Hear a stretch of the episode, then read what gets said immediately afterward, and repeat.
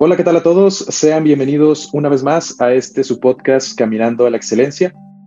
El día de hoy, a todas las personas que nos escuchan y nos ven, eh, con este episodio número 37 eh, se, se inaugura una nueva sección en el podcast, la sección Filosofando en Crudo, donde una sección donde ya les había platicado antes que la idea es que podamos filosofar de la manera más cruda posible algunos temas de controversia social o bien de desarrollo humano esto con diferentes invitados. Y en esta ocasión el invitado que, nos acompaña el día de hoy es el invitado que va a marcar la pauta para esta nueva etapa del podcast. Es un invitado que, como quien dice, nos va a dar la patadita de, la buena suerte. Es un invitado muy especial, es una persona que desde que yo comencé a, seguir su contenido, es una persona que me transmite mucha congruencia con su mensaje, con su filosofía de vida, mucha paz al hablar y, y bueno, me refleja que, todo lo que hace lo hace con mucha pasión, con mucho amor y, con mucha disciplina, con mucha entrega. Y chéquense esto, es compositor, cantante, pianista, novelista, ganador de, dos premios Ariel, eh, escritor de obras como Crónicas de, una hoguera, creador de música para cortometrajes, para películas, como por ejemplo Amarte duele, este clásico de, de la del, cine mexicano contemporáneo, entre otras películas, eh, música para televisión también, para teatro eh, y para radio. Y no conforme con eso, también es un profesional en el área de la salud mental. Es eh, psicoterapeuta con un enfoque en el área de la gestalt. Me complace enormemente tener en el podcast a Enrique Quesadas. Enrique, bienvenido, ¿cómo estás? muy bien, Juan Carlos, muchas gracias por esta presentación tan hermosa eh, aquí estoy para servirles. Eh, digo, conversemos a ver humildemente qué puedo aportar, pues. Sí, no, yo creo que un montón de cosas. Y, la verdad es que mi primera duda es, vamos, ¿en qué momento descansas con, un, con una trayectoria así, con tantas cosas que has hecho? ¿En qué momento te hace la oportunidad de, descansar, digo? Pues ahí eh, pues, nos vamos dando tiempo para tomar un poco de aire. Em, yo creo que uno de los secretos eh, es que lo que hagas sea de tu interés.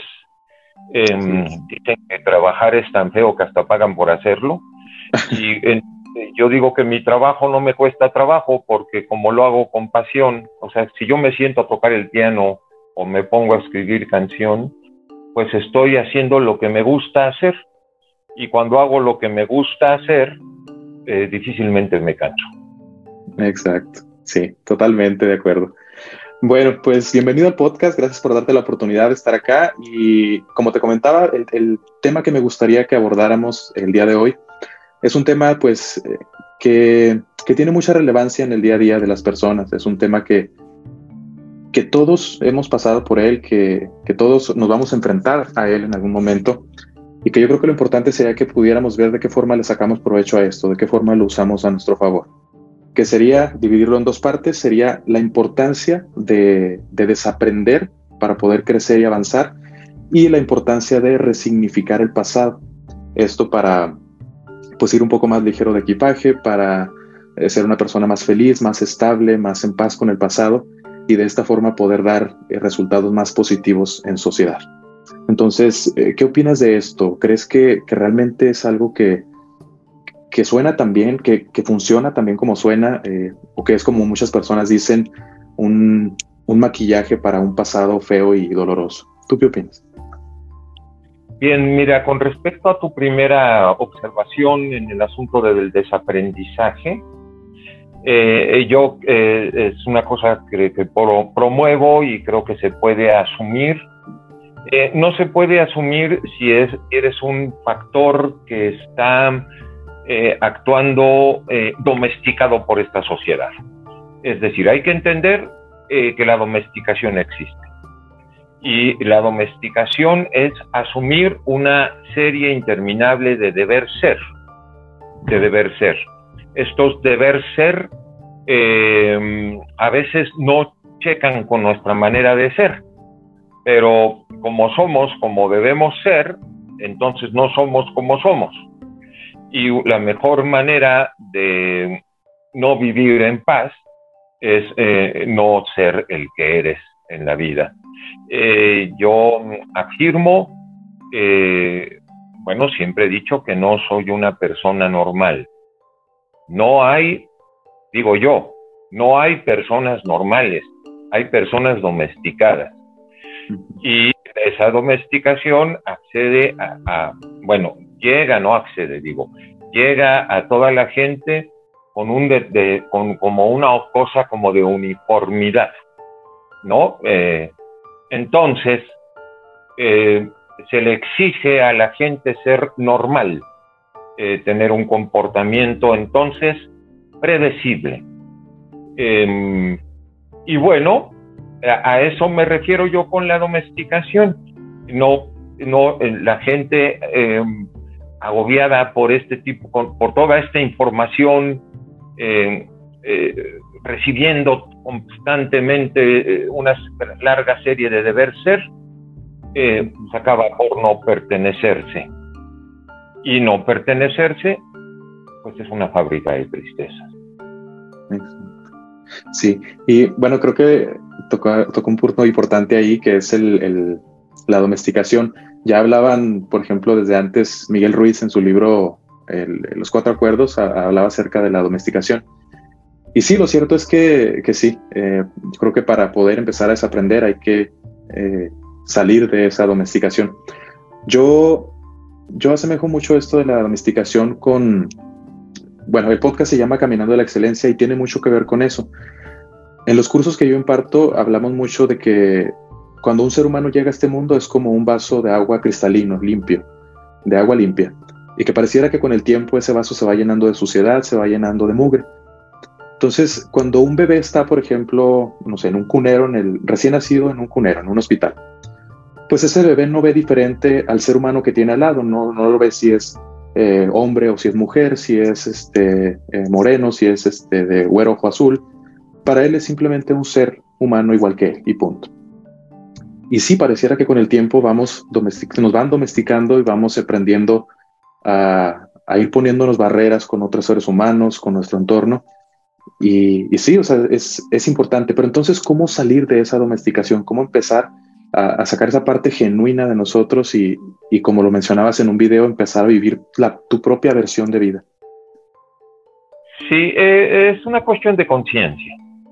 Em, más que andar convenciendo a los demás, es una, una cuestión de convencerse a sí mismo em, eh, y darse uno mismo permiso para salir al mundo mostrando eh, tus verdaderos rostros, porque no, no, tenemos solamente uno, tenemos, eh, y no estoy hablando de que si muestras muchos rostros seas hipócrita, es decir, que muestres muchas facultades, tus maneras amorosas, tus maneras eh, profesionales, tus, tus maneras para todo.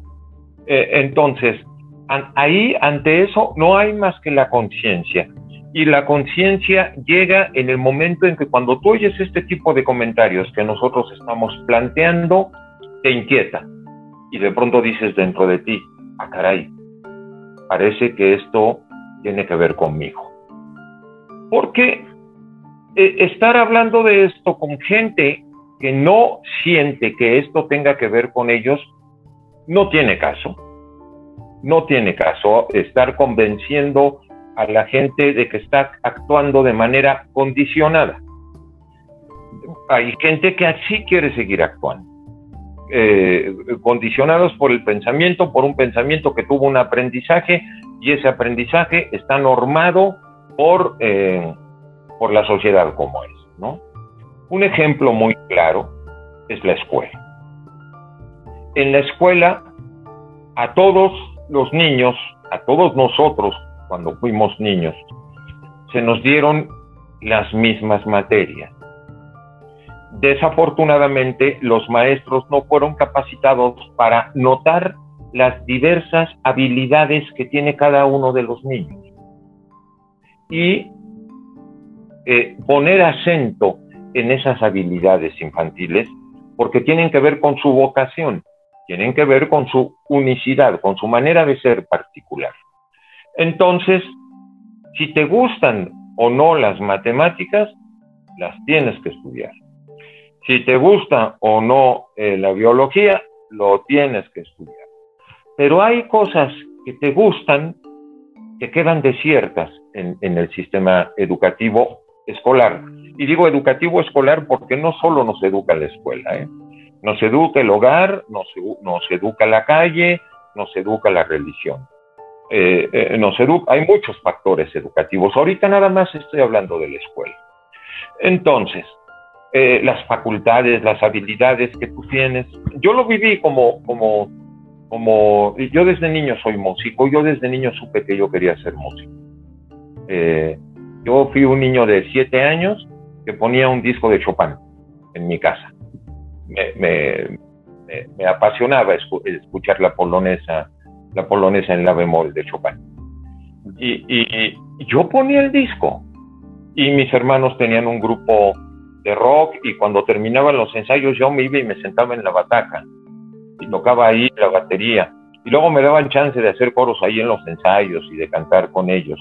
Yo crecí, yo, yo vengo de familia de artistas y, yo eh, manifesté ya en la adolescencia que yo lo que iba a hacer de mi vida es, era músico y eh, el, ámbito familiar me dijo, sí, ese va a ser tu hobby, pero primero vamos a ver qué es lo que te va a convertir, eh, diría yo ahorita, entre comillas, en un hombre de provecho. ¿no? Entonces, eh, sí, tuve que terminar una carrera formal porque no era yo lo suficientemente rebelde. Pero mm, una vez que terminé la carrera a los 21 años, les llevé los papeles de que ya había acabado eh, esa escuela a mis queridos padres, que lo que estaban tratando de hacer era hacerme un bien, ¿no? Así que no hay rencor ahí.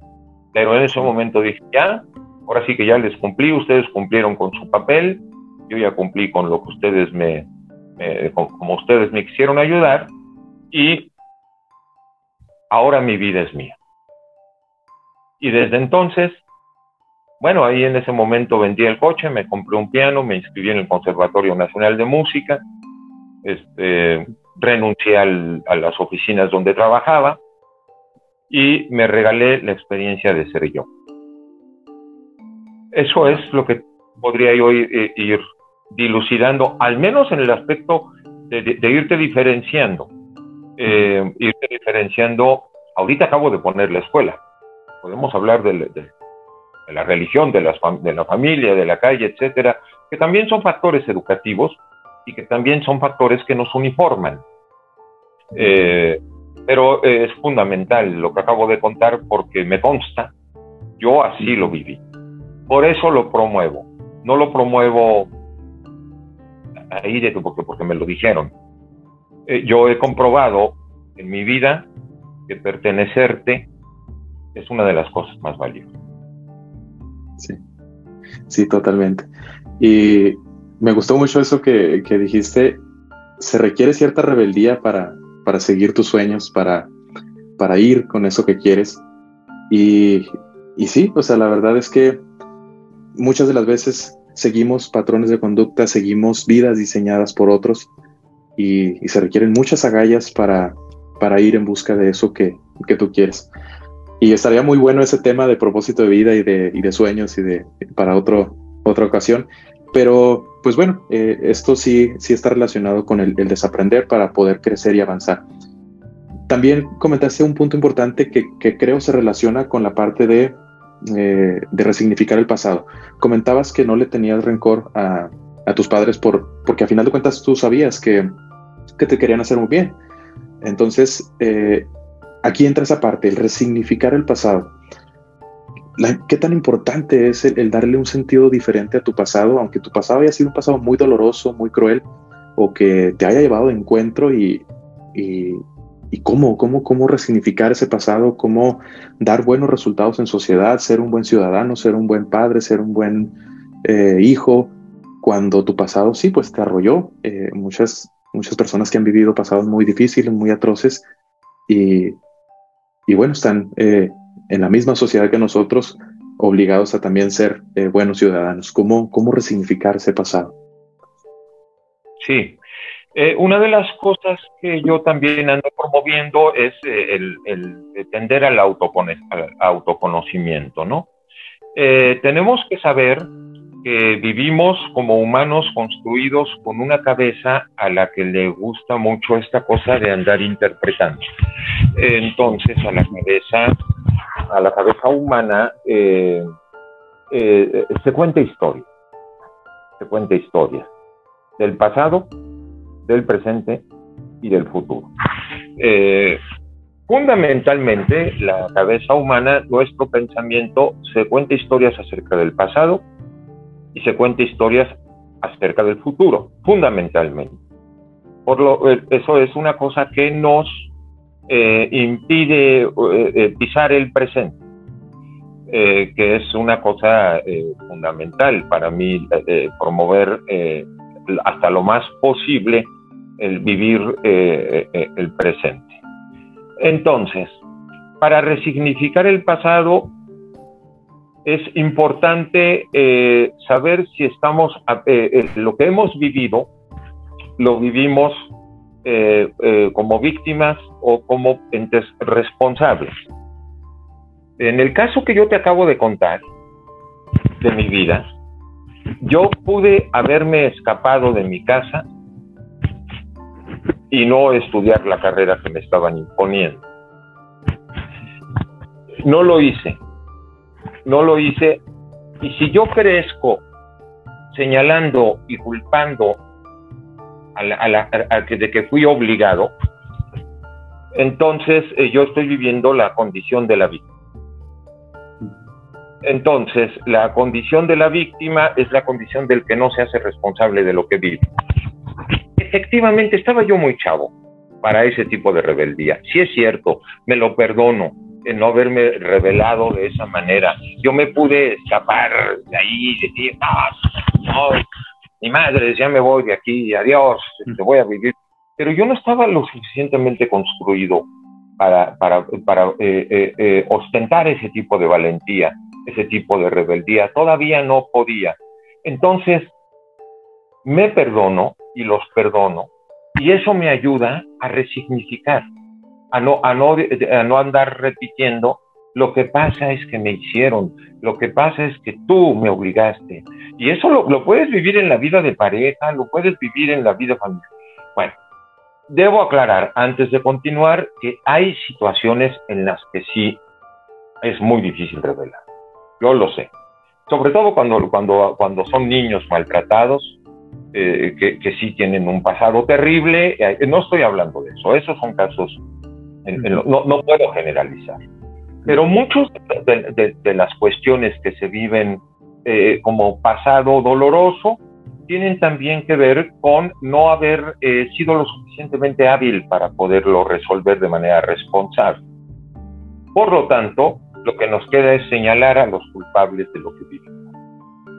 Para resignificar hay que hacerse responsable de hasta qué grado estamos donde estamos como fruto de una inercia de lo vivo. Como responsabilidad y, claro, puedes ubicar también eh, este, pues, lo, que te hicieron y toda la cosa. De nada sirve andar cargando rencores.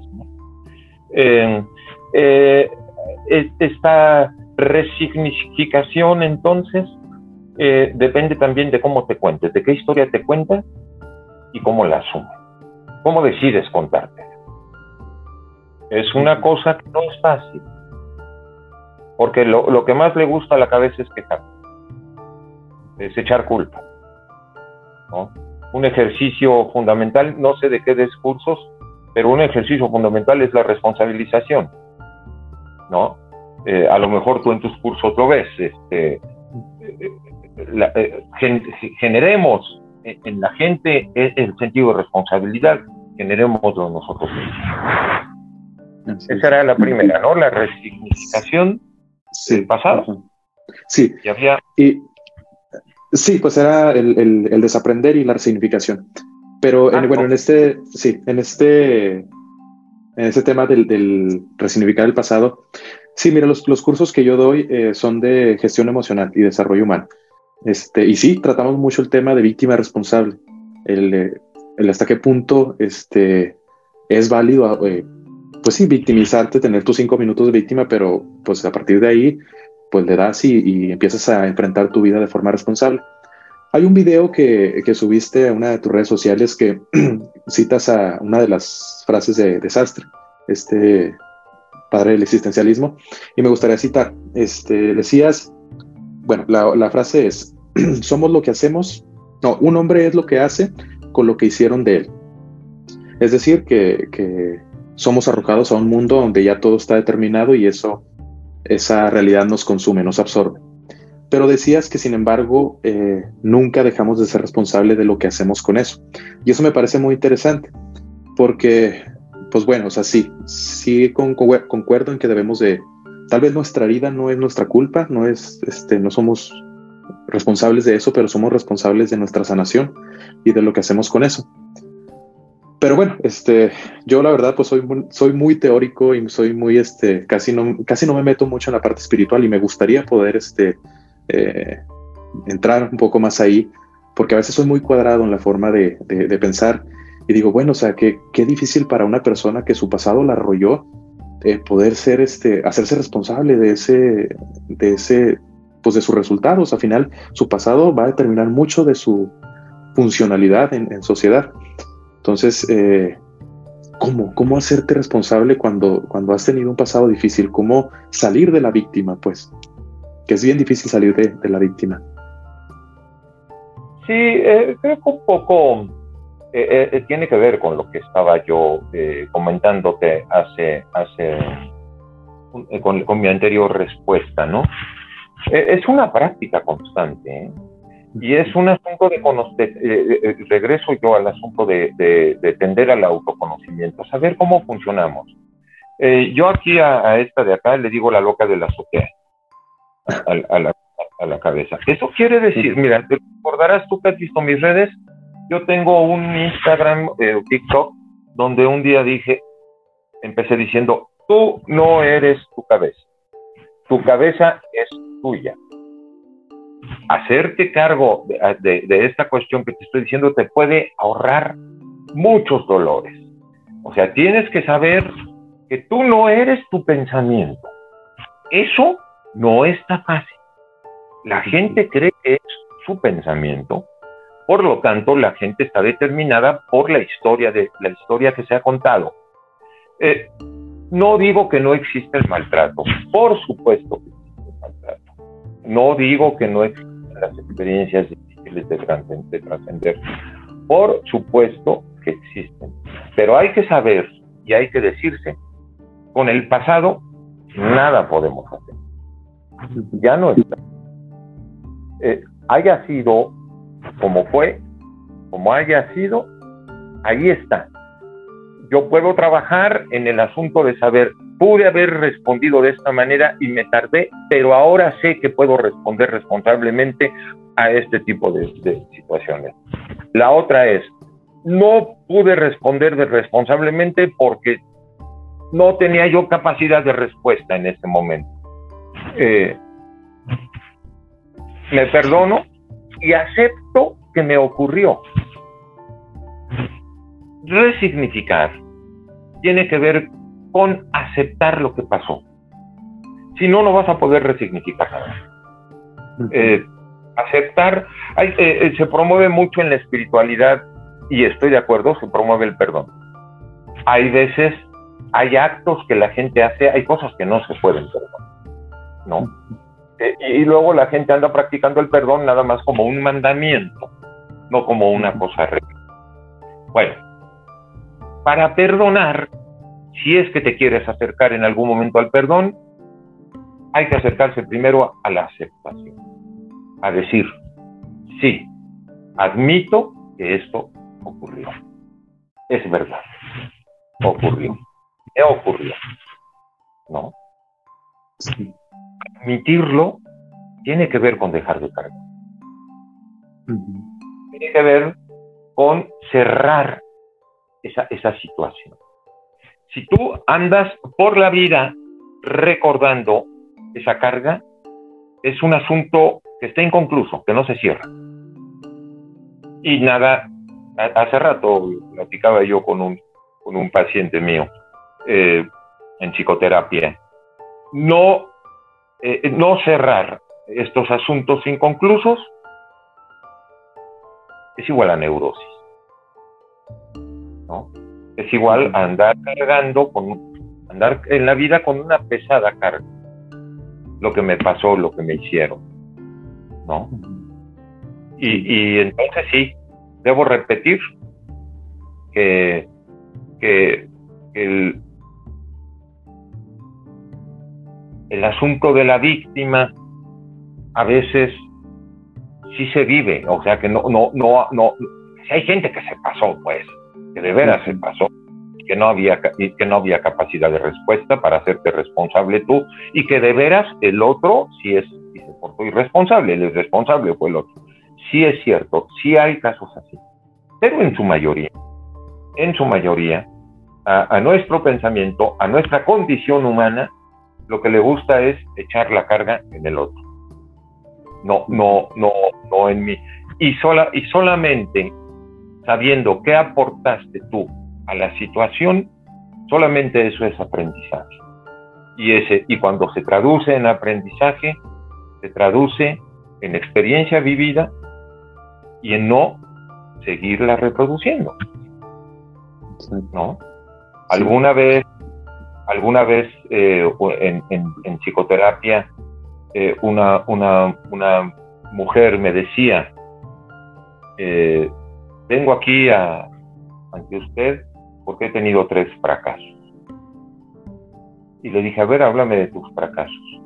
Estaba ella refiriendo a sus tres matrimonios, a sus tres matrimonios y sus tres divorcios. ¿no? Entonces, ya de entrada, la manera en que nos contamos la realidad de acuerdo a la normalidad, porque la normalidad seguramente para ella era estar casado. ¿No? Y eh, como no estamos educados para el amor en esta sociedad, uno no sabe ni está instruido para, para, eh, darse cuenta de que uno se casa con un desconocido uno conoce a la persona con la que se casó hasta que vive con él. Sí. Eso le pasa a todas las personas. ¿eh?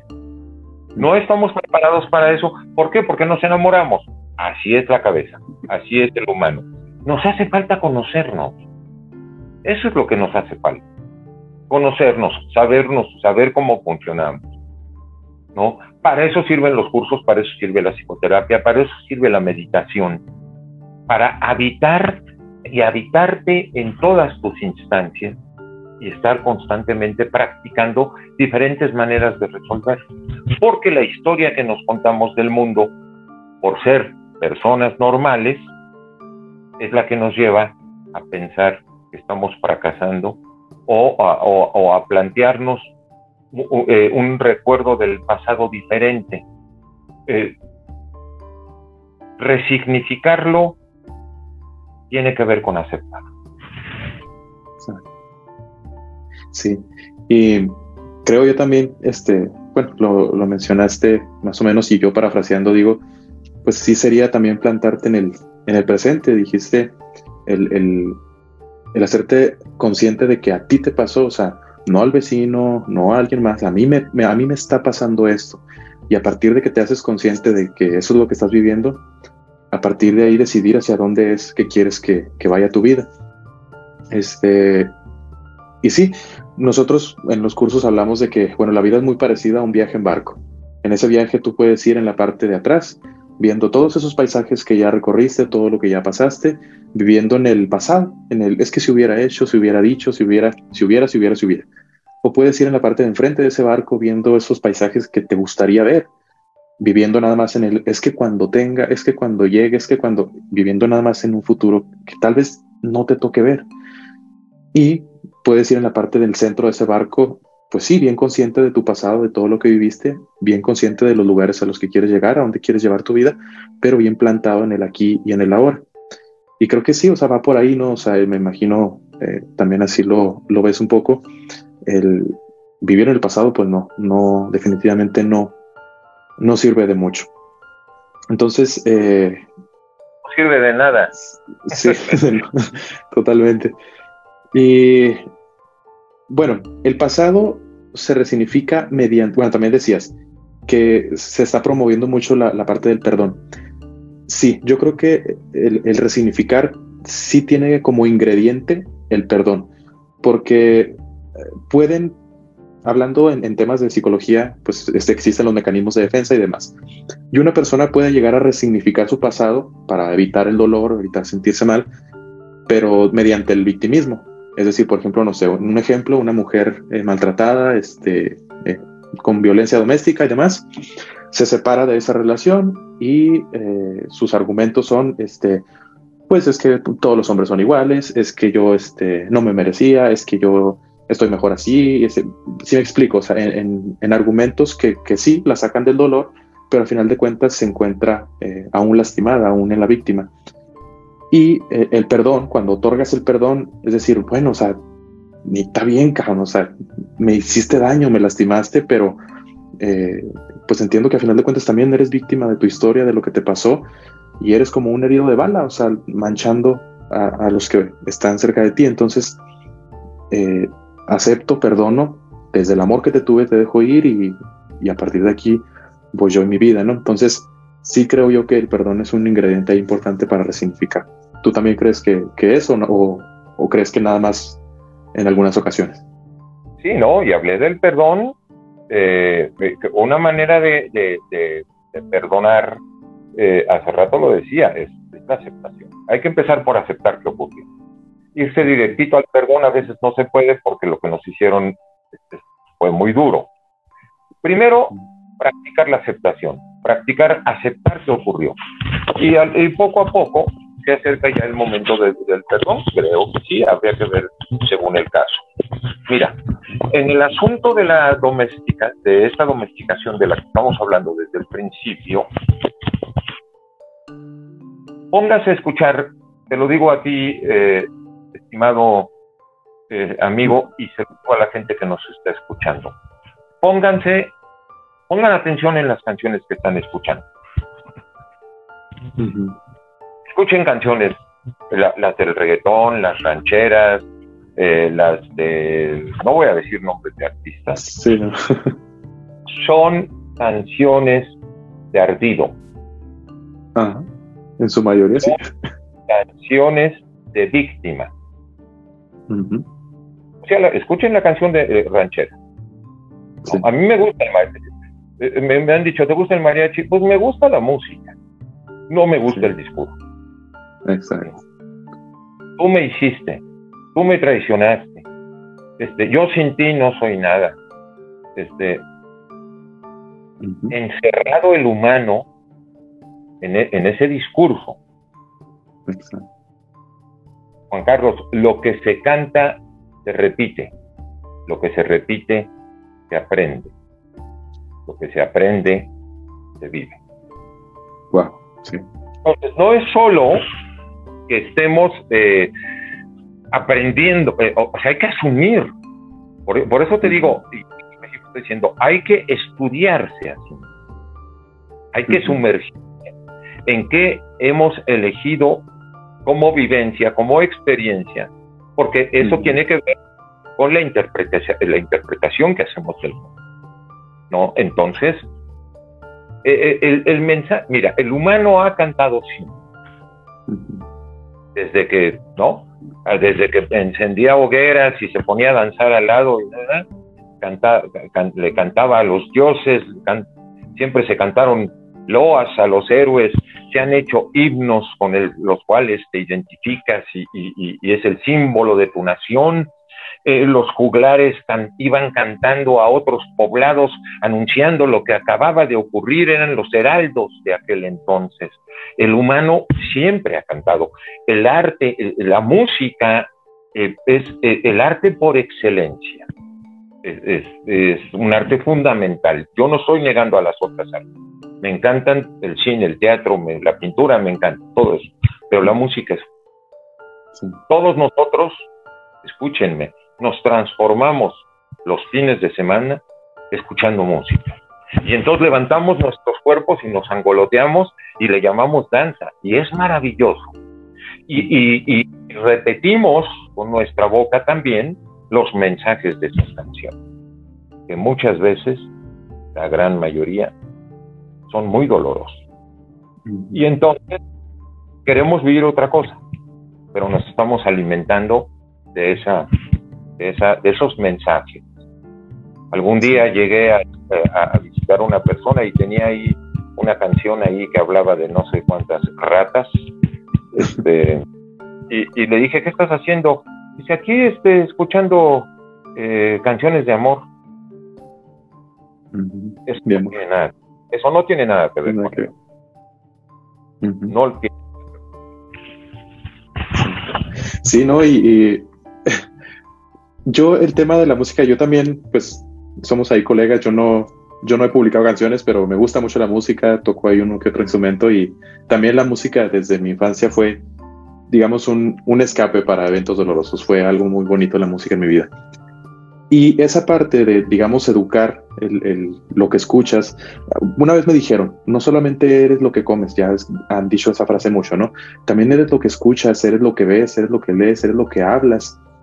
Eres, eh, digamos, una serie de combinaciones de todas estas cosas. Entonces, está difícil, o sea, como cultura latina, eh, pues nuestro fuerte es ese tipo de música, con mensaje fuerte, con mensaje este, bien desgarrador y, lo cierto es que mucha de la, música que escuchamos tiene eh, eh, muy buena, ¿cómo se puede decir? Muy buena instrumentalización, son muy buenos músicos, pero la letra sí, definitivamente eh, hay un, ciclo ahí de, victimismo, un, este, del que no podemos salir, un, círculo del que no podemos salir, donde me haces y te hago y, sigo en el mismo papel de víctima. Entonces, eh, sí, yo creo que es importante salir de, hacernos conscientes, pues, de lo que escuchamos, de lo que vemos, y, como dijiste, para no, eh, pues, para no vivir esas realidades. Entonces, eh, pues bueno, la verdad es que, pues bueno, ha sido bastante edificador este, este podcast. antes de, de poder concluir, para no quitarte ya mucho tiempo, me gustaría que pudiéramos hacer cada uno una, una pequeña conclusión este, si quieres, eh, empiezo yo para dejarte la última palabra a, ti, ya para concluir con este tema de, resignificar el pasado y de desaprender. Yo creo que el, caos es, parte de la vida, es parte de la vida y si no aprendemos a, resignificarlo, si no aprendemos a acomodar esas piezas de nuestro pasado, eh, esta experiencia de vida la vamos a padecer en vez de disfrutarla como dije ahorita, posiblemente no, no somos los causantes de nuestra vida, pero sí somos los responsables de nuestra sanación.